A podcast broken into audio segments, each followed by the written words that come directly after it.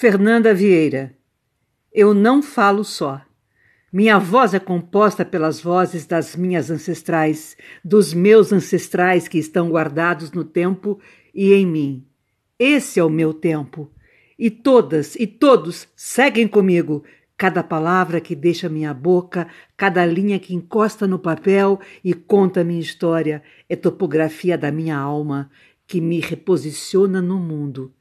Eu não escrevo só. Eu não existo só.